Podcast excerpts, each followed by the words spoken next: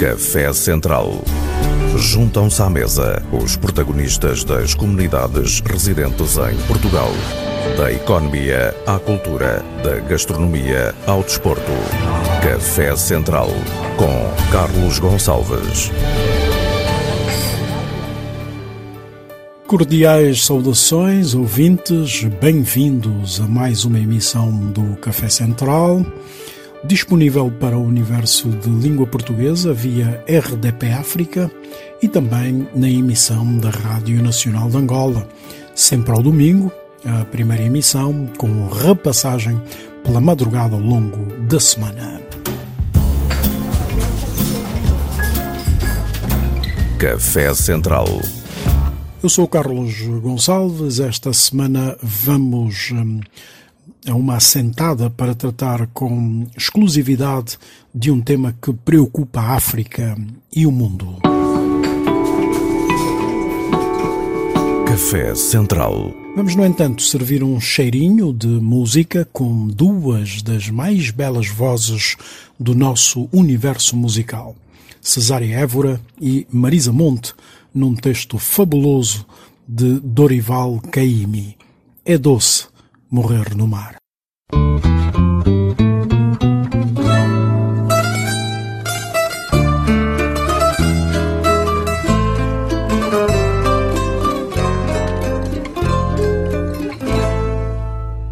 É doce morrer no mar, nas ondas verdes do mar.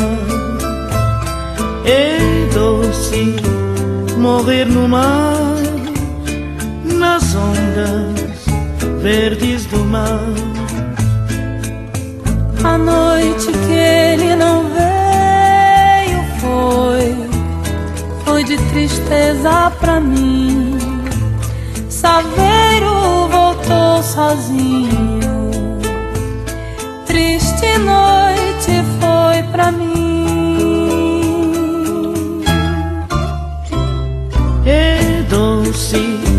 Morrer no mar, nas ondas verdes do mar.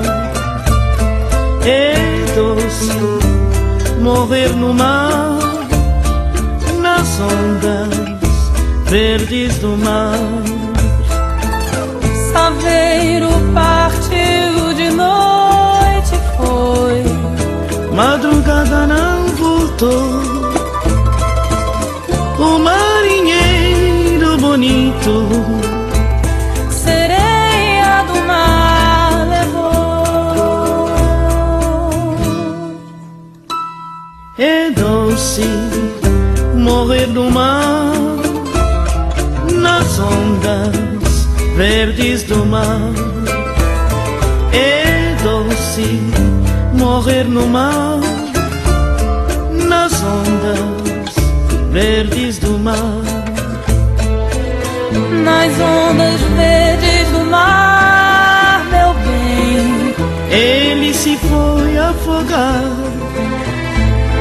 fez sua cama de noivo. no colo de Iemanjá.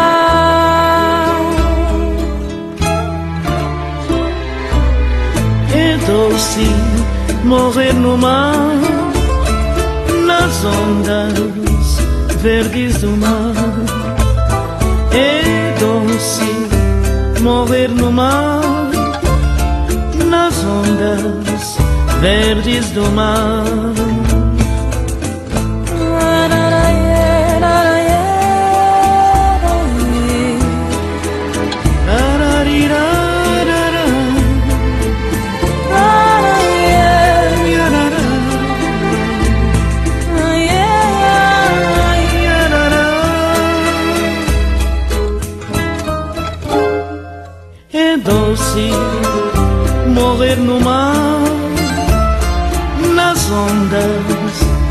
Verdes do mar.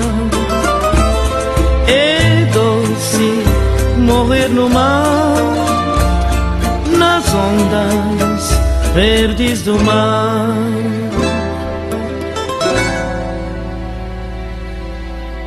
Recentemente, aqui em Portugal, foi condenada uma mãe que dera para um ritual de excisão a sua filha de tenra idade, factos ocorridos na Guiné-Bissau.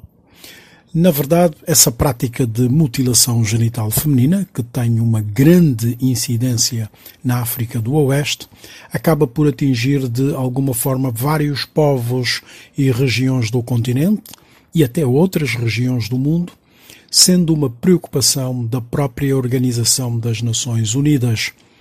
Vamos partir desse caso para entender como a mutilação genital feminina é encarada hoje e quem está na linha da frente desse combate. Café Central. Para isso, convidamos eh, Luzia Muniz, que presida a PADEMA, Plataforma para o Desenvolvimento da Mulher Africana na Diáspora, com sede em Lisboa, para fazer o enquadramento da mutilação genital feminina enquanto prática sociocultural. Luzia Muniz está no Café Central a partir de Maputo, Moçambique. A condenação eh, pela primeira vez em Portugal de uma jovem mulher, a Rugui Tialó, eh, por ter permitido que a sua filha, muito, muito pequena, bebê, ainda fosse, fosse eh, sujeita à, prática da mutilação genital feminina na Guiné-Bissau, acho que é um passo no sentido de moralização da sociedade e, e, por outro lado, também para chamar a atenção da gravidade eh, eh, dessa, dessa prática eh, nefasta, eh, repito eu, eh, que ainda vai acontecendo em Portugal o facto dela ser de, do, do, do,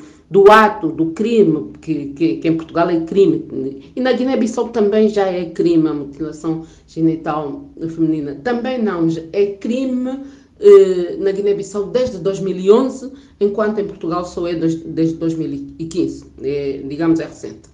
E, e, a condenação é exatamente eh, uma forma de demover ou, ou de, de, de alerta para aquelas e aqueles que continuam a apostar nesta, nesta prática, nesta violência contra as crianças, contra eh, as mulheres, nessa violação de um, de um direito, de um direito fundamental, que é o, o direito a uma sexualidade livre, e, que é condicionado, que é condicionado esse direito quando as pessoas, quando as crianças, quando as jovens mulheres são sujeitas, são submetidas a essa prática, a mutilação genital, genital feminina.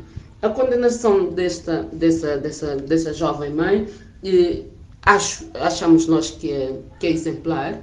Eh, exemplar do ponto de vista do seguinte: eh, a criança em causa é portuguesa, nasceu em território português, é, português, é portuguesa e foi, apesar de ter sido submetida a essa prática eh, na Guiné-Bissau, eh, a criança sendo portuguesa ou nem que fosse apenas residente eh, em Portugal, mesmo não sendo portuguesa, está, está sobre jurisdição, digamos, do Estado, das leis e das normas portuguesas.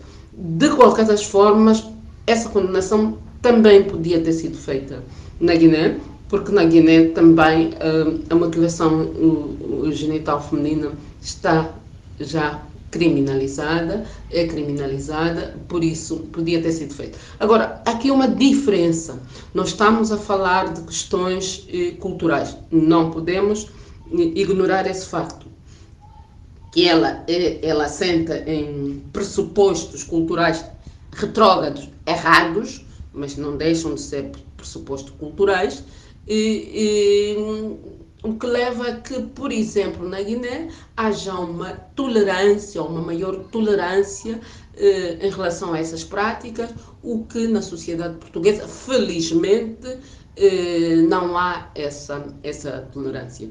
E é uma forma também do tribunal fazer pedagogia. É, é uma sentença de três anos mas também é o tribunal quis também com isso eh, chamar a atenção da sociedade para um fenómeno que eh, muitas vezes passa ao lado do, do, do grosso da sociedade, e, e, por outro lado, um alerta para aqueles que eventualmente, aqueles e aquelas eventualmente se preparam ou se preparavam para sujeitar outras crianças, outras vítimas a essa, a essa, a essa prática. Desse ponto de vista, acho que o tribunal esteve bem.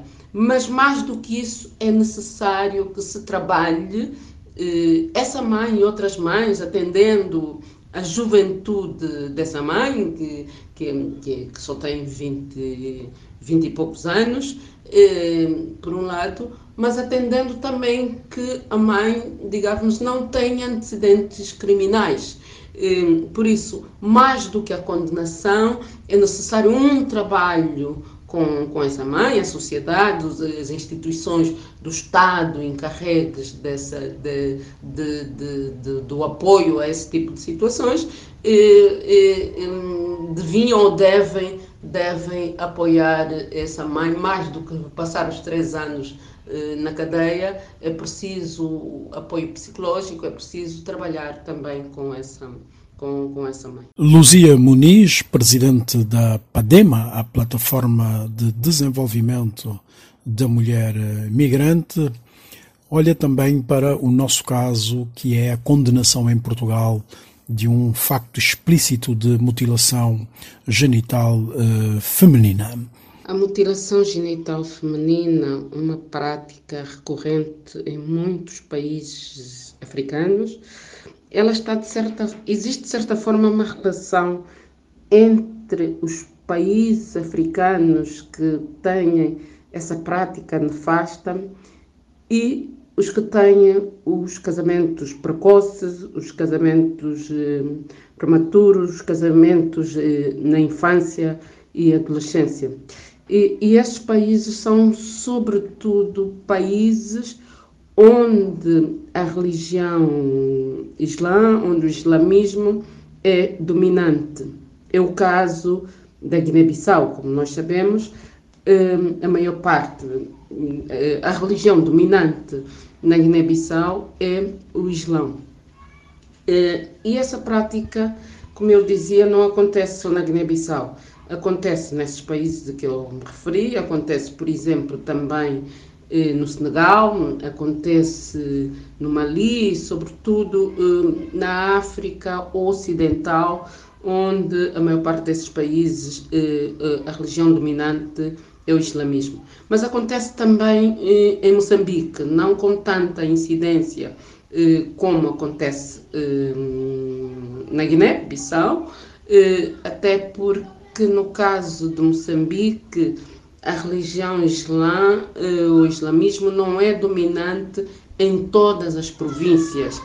Há províncias como Nampula, por exemplo, que é a província mais populosa do, do país, eh, em que a religião dominante é o islamismo. Mas há outras províncias, como por exemplo a província de Maputo, a grande província de, de Maputo, eh, em que a religião dominante é o cristianismo.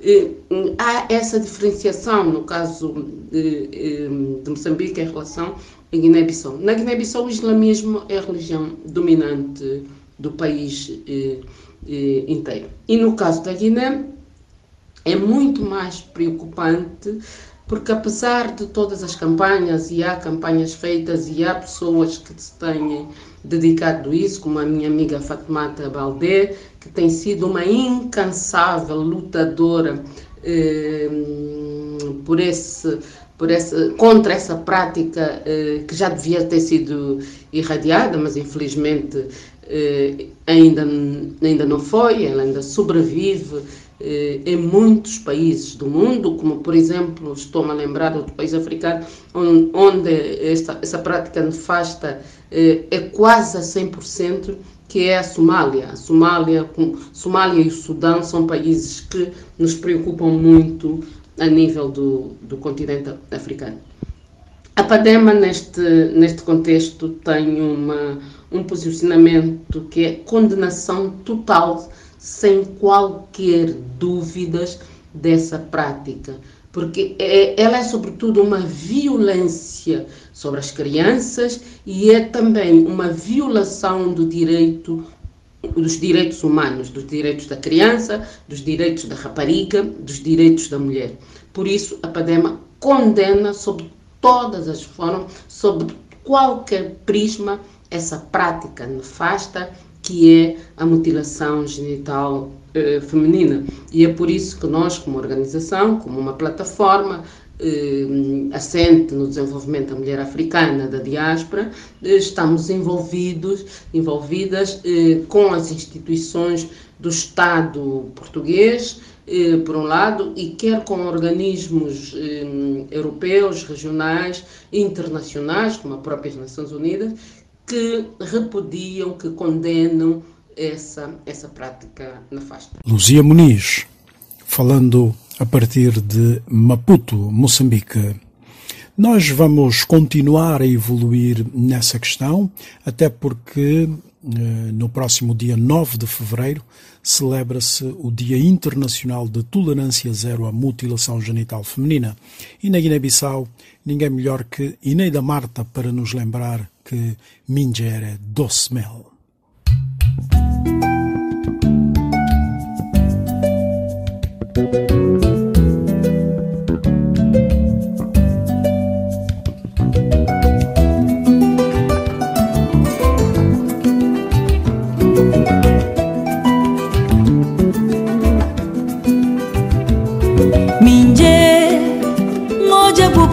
Bati Ngoja bujus bermeju ai Ngoja na bo Minje Misti nang pabu respirar Misti nang pabu descansar Misti pabu viver.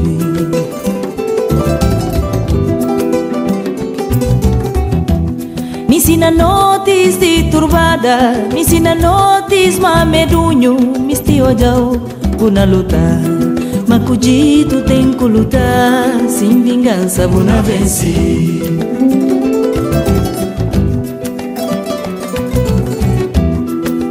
Mingero doce mel, mingero, minger, mingero mame, mingero, mingero doce mel, mingero, minger,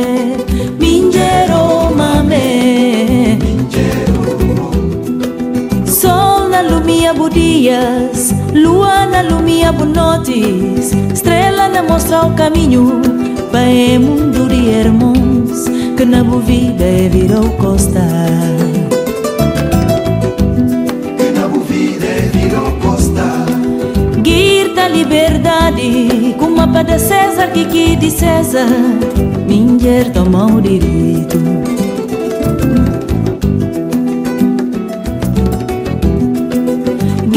Liberdade.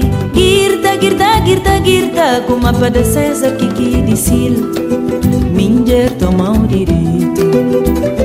Toma, toma, toma Toma o direito. Toma, toma, toma Toma o direito. Mingero doce mel. Mingero, minger Mingero mame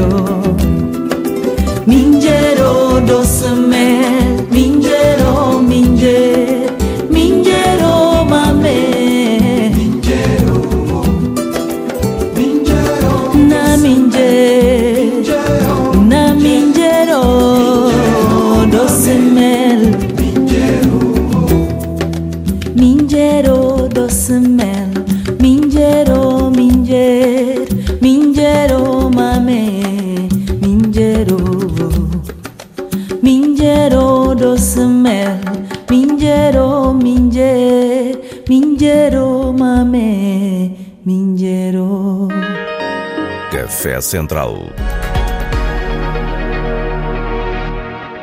Ainda na Guiné-Bissau, encontramos uma das maiores autoridades mundiais quando a conversa é apontada à mutilação genital feminina.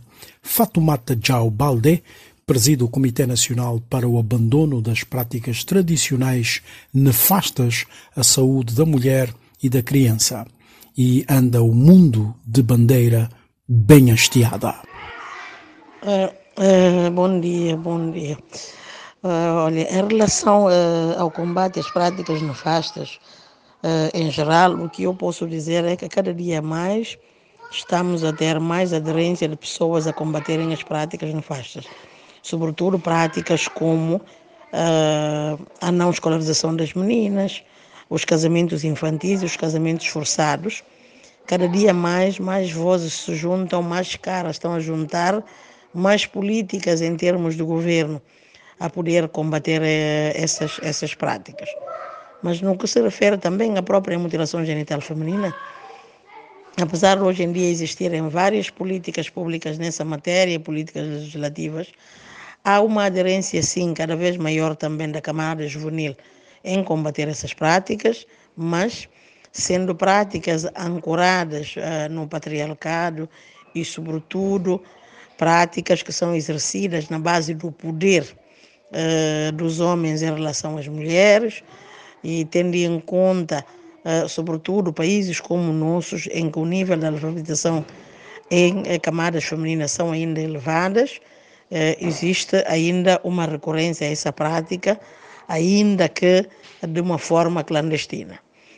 muitos jovens hoje em dia já não querem que as suas filhas sejam submetidas à prática, mas muitas das vezes estão com dificuldades de poderem confrontar os familiares uh, em relação a essa prática. Em algumas zonas uh, mais uh, recuadas, assim podemos dizer, mais longe do interior, ainda o poder dos líderes religiosos que continuam a acreditar que a prática é uma recomendação corânica, continua ainda a ter mais força, mas ah, o que, na, na maior parte dos casos, o que nós podemos constatar hoje em dia é que a jovem geração já está a dizer não a essa prática cada vez em maior escala. Fatoumata Jaubalde, uma autoridade mundial em matéria de combate à prática de mutilação genital feminina, ela própria experienciou essa violenta forma de expressão sociocultural. Vamos continuar a ouvi-la depois eh, deste encontro com o projeto Wakanza e a cover da popular canção Continue, que ficou muito bonita nessa versão.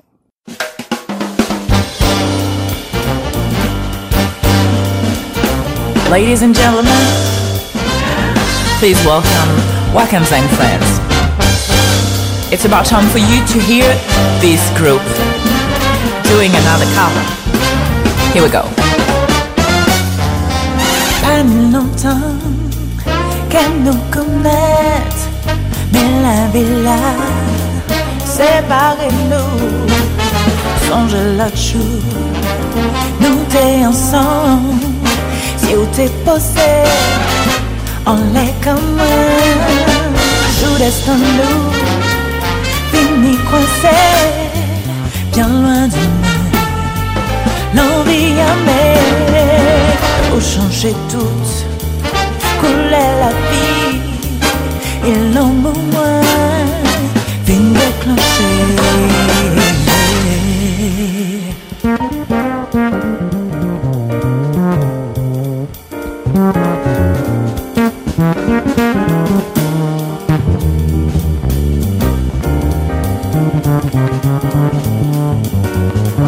Alright, my kitten, let's search it, please.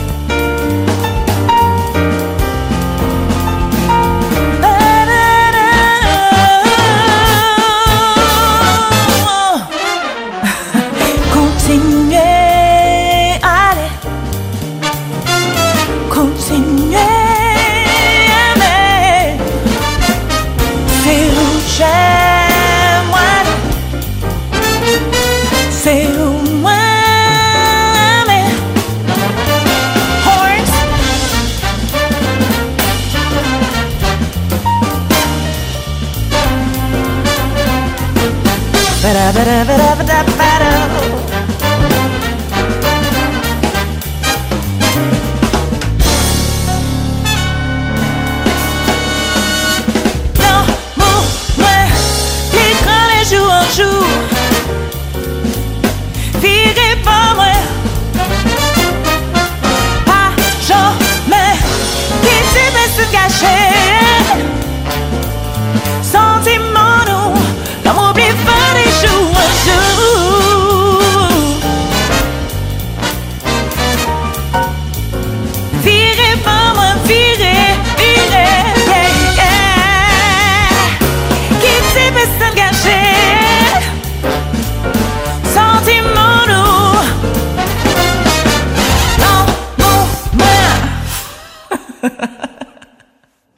Retomamos com Fatoumata Djaubalde e o facto concreto de, em Portugal, se ter dado um caso de condenação de uma cidadã por mutilação genital feminina. Em relação uh, ao engajamento das autoridades uh, no combate às práticas de mutilação genital feminina, hoje em dia, uh, sim, apesar de se dizer que a prática hoje existe quase em todo o continente africano? Eu diria que não.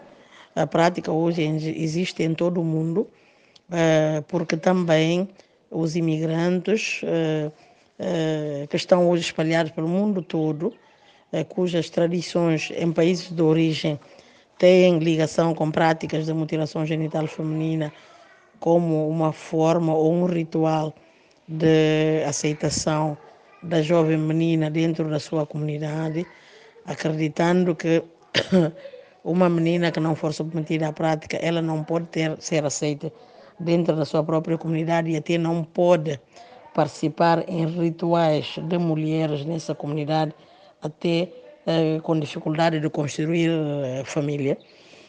Hoje em dia pode-se eh, eh constatar que é uma prática, como eu dizia, mundial, eh, não só oriunda da África, mas também eh, alguns países uh, América, uh, na América Latina, uh, na Índia e outros, também praticam a mutilação genital feminina, não só países africanos.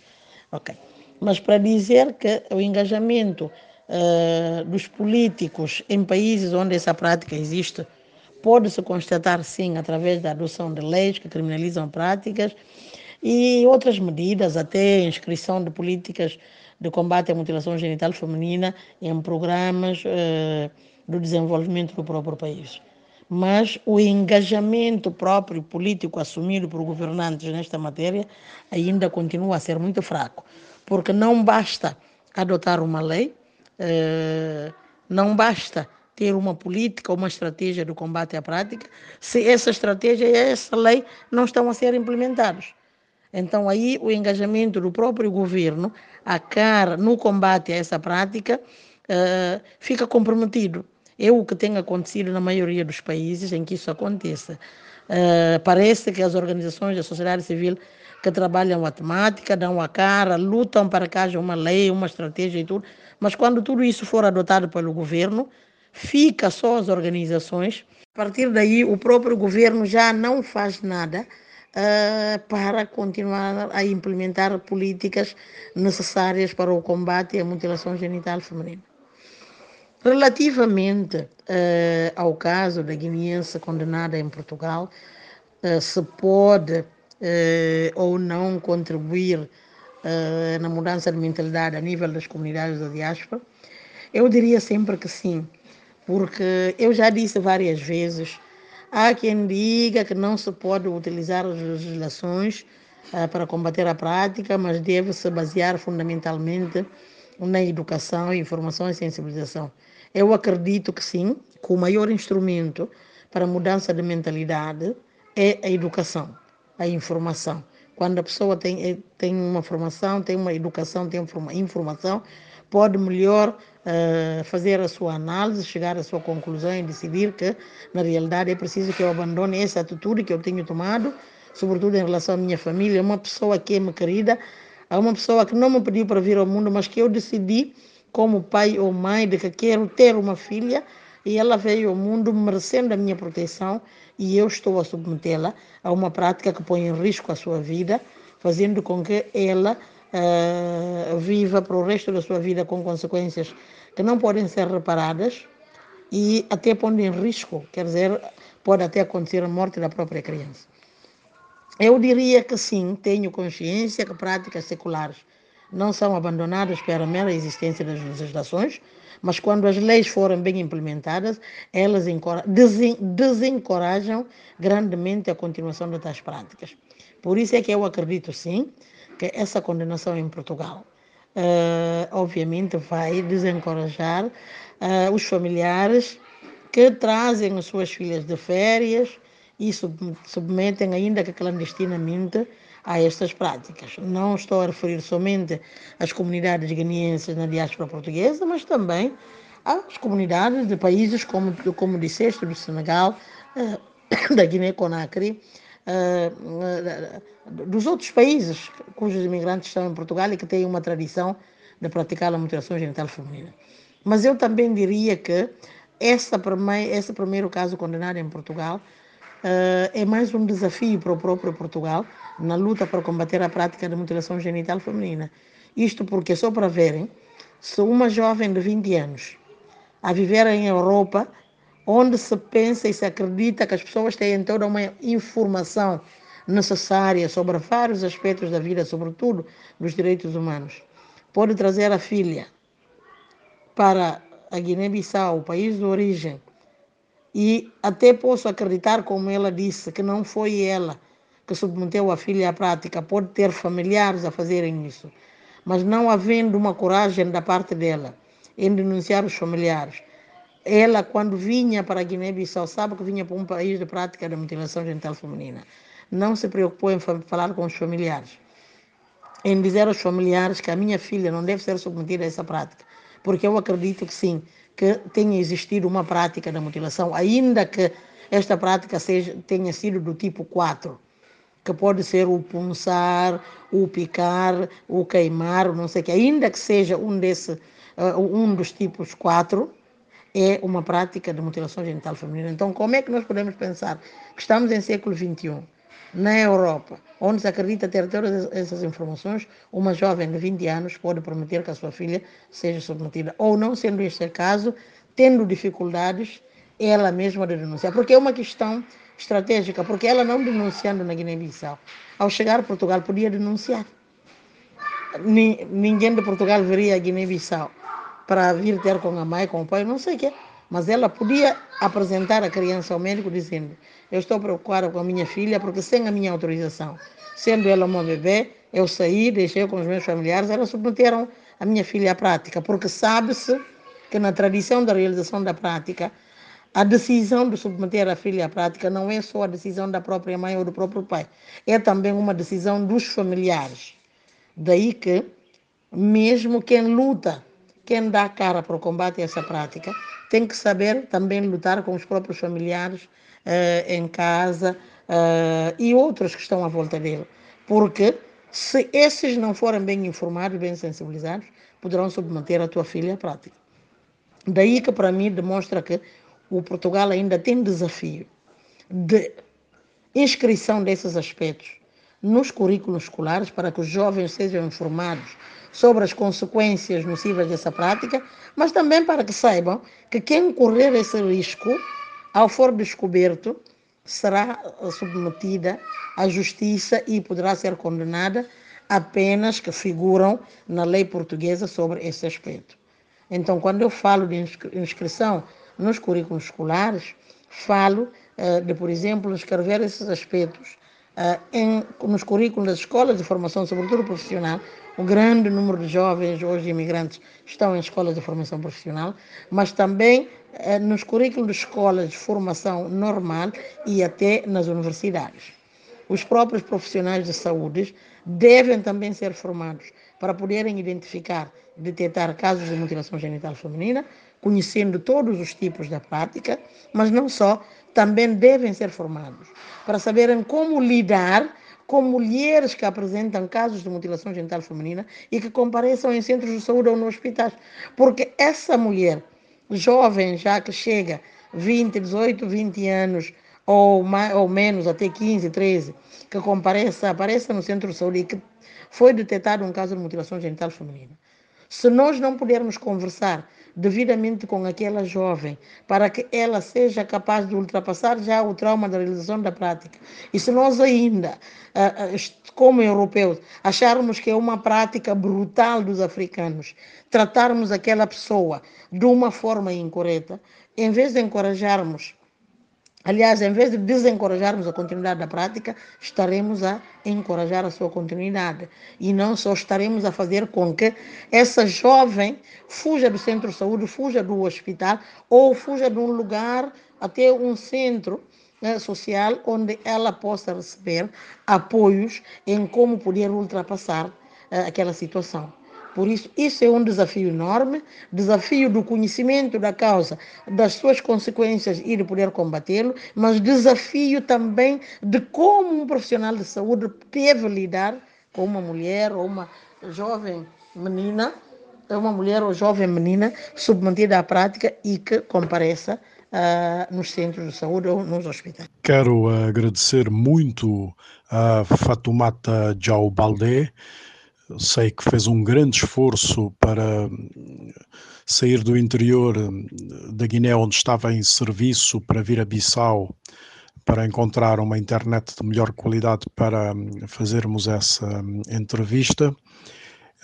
Eu digo-lhe o dia 9 de fevereiro, eh, que era a data inicial para a celebração do Dia Internacional de Tolerância Zero à Mutilação Genital Feminina foi, foi alterado, um, agora celebra-se numa nova data. Eu pergunto-lhe ainda o que falta fazer para um, que esse um, combate seja de facto um grande sucesso. É, é o dia 6 de fevereiro não dia 9. O 6 de fevereiro é o Dia Internacional de tolerância zero à prática da mutilação genital feminina. Eu acho que uh, já respondi um, uma parte do que é que ainda falta fazer uh, para erradicar essa prática. Uh, este, eu penso que já vamos tarde, é urgente agir hoje uh, em termos de combater a prática da mutilação genital feminina. Maior engajamento dos governos, como eu já disse, inscrição nos currículos escolares, uh, mas também inscrição nos orçamentos dos governos de fundos que poderão suportar atividades de informação e de sensibilização dessas práticas.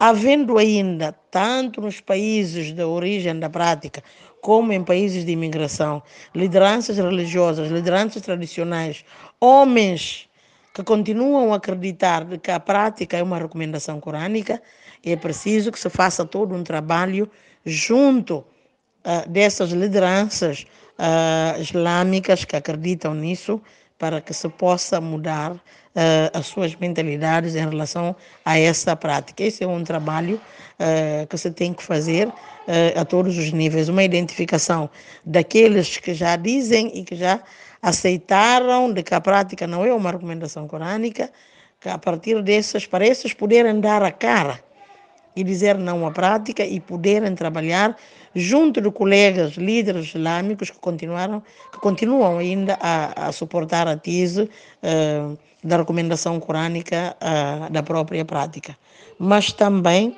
uh, fazer com que mulheres, jovens meninas, sobretudo, tenham acesso à escolarização. Em países africanos existem vários países onde a escolarização das meninas é ainda um nível muito baixo em comparação com o dos rapazes. É preciso que o Estado uh, invista na educação das jovens meninas, na escolarização das meninas, porque quando as meninas forem escolarizadas, elas uh, terão mais conhecimento dessas consequências e poderão ser empoderadas ao ponto de poderem decidir se as suas filhas podem ou não ser submetidas a essas práticas, porque o empoderamento delas fará delas uma mulher autônoma, independente e com possibilidade de tomar decisão de ir ao médico, levar a sua filha, proteger a sua filha e ter o argumento suficiente de poder falar com o marido assim como os seus familiares e familiares do, marido, do seu marido, de que não devem submeter a sua filha mesmo nem na sua presença, nem na sua ausência, a prática da mutilação genital feminina. Por isso, para mim, a educação continua a ser o maior instrumento e que os governos, tanto dos países de origem como ah, dos países do primeiro mundo, nesse, por exemplo, hoje em dia, Portugal ah, adicionou um, ao conjunto de acordo na base do protocolo do acordo do Cotonou que é o acordo que define as relações da Europa com a África, já acrescentou as práticas de mutilação genital feminina, a Convenção de Istambul, que adotado pela, pela Europa, faz, que fez com que muitos países da Europa hoje em dia tenham uma lei a criminalizar a prática, começar por Portugal, que acabou por autonomizar essa lei em 2015. Então, eu diria que o próprio governo, os próprios governos europeus que relacionam, que têm apoios em termos de cooperação com países onde essa prática existe, devem também ter uma fala, devem dizer que esse fundo do meu país é um fundo destinado também a combater a prática da mutilação genital feminina e os organismos internacionais, em que os nossos países são Estados-partes, devem ter mecanismos não só de alocar fundos, mas mecanismos de chamada de responsabilidade do maior envolvimento e implicação dos Estados no combate à prática da mutilação genital feminina. Só todos juntos, dando as mãos, é que poderemos, obviamente, combater práticas de mutilação genital feminina. Sabe-se que as recomendações dos 25 anos uh, da Conferência Internacional sobre a População e Desenvolvimento uh, e uh, a Declaração de Pequim, mais a Agenda 2030 para o Desenvolvimento Sustentável, apelam a que todos os Estados trabalhem no sentido de priorizarem o respeito aos direitos humanos das meninas e mulheres incluindo a eliminação da mutilação genital feminina em políticas e programas. Por isso é urgente agirmos hoje para se pôr fim a estas práticas. Não diga a ninguém, não diga Diz-me coisas bonitas, diz-me coisas bonitas, sussurradas ao ouvido com sabor. Diz que a minha carapinha te faz lembrar uma coroa de rainha. Diz-me ainda que nunca viste um sorriso igual ao meu, só meu. Quero ouvir tanta coisa que só podes falar baixinho. Por isso fala comigo, diz-me coisas bonitas. Diz-me coisas bonitas, sussurradas ao ouvido com sabor. Chego mais perto, dá-me amor. É o caminho mais certo.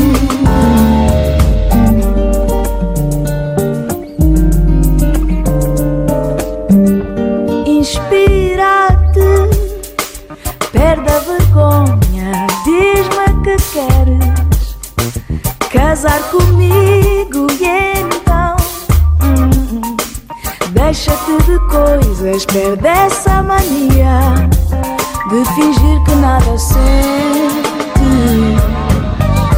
Diz-me coisas bonitas Diz-me coisas bonitas Sussurradas ao ouvido com sabor. Chego mais perto da minha amor.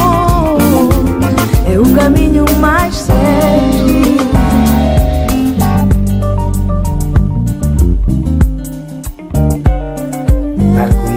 cheia, pá.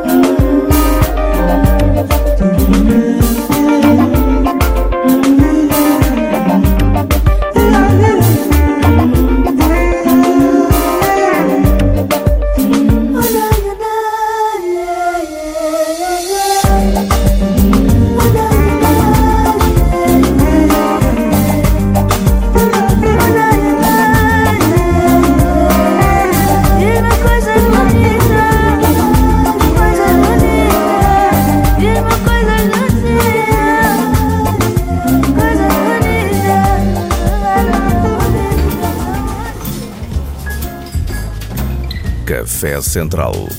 Estamos a terminar mais uma emissão do Café Central com o traço técnico do Pedro Veiga, uma emissão toda ela dedicada ao combate à prática nefasta da mutilação genital feminina, um tema perverso que esperamos seja sempre debatido entre gerações, instituições, Estados, porque é um tema tão global quanto local e transversal para o bem-estar das mulheres. Esperamos que faça dele um tema central nas suas conversas até a próxima semana, pelo menos. Eu sou Carlos Gonçalves e conto consigo no nosso próximo encontro. Até lá, um talvez musicado por Juan Formel dos Van Van, que Maria Betânia e Omar Portuondo cantaram superiormente, como aliás todas as senhoras que passaram hoje pelo nosso Café Central. Um forte abraço a todos e mantenham-se higienizados contra a Covid-19.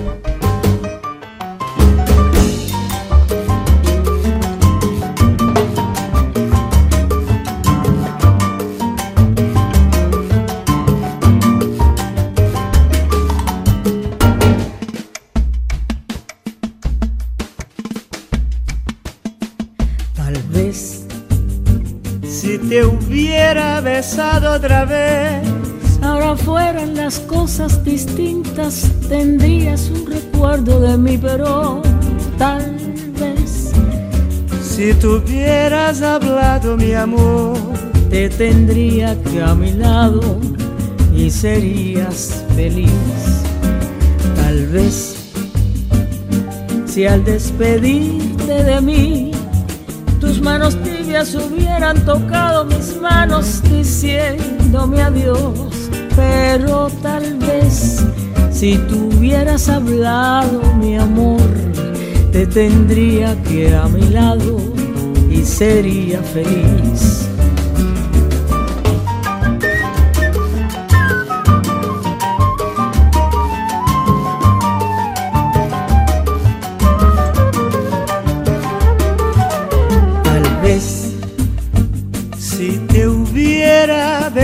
Otra vez, Ahora fueran las cosas distintas, tendría un recuerdo de ti, pero tal vez si tuvieras hablado mi amor, te tendría que a mi lado y sería feliz.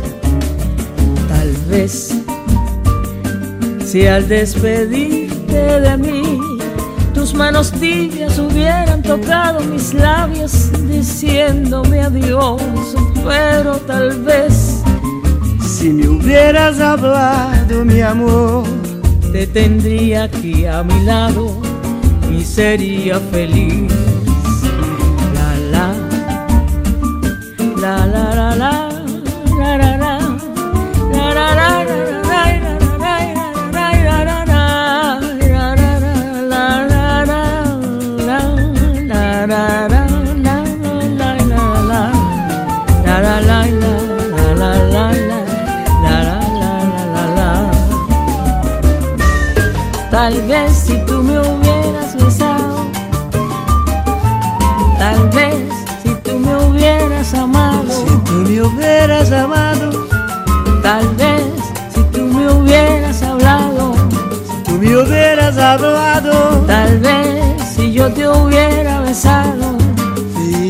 Te hubiera besado.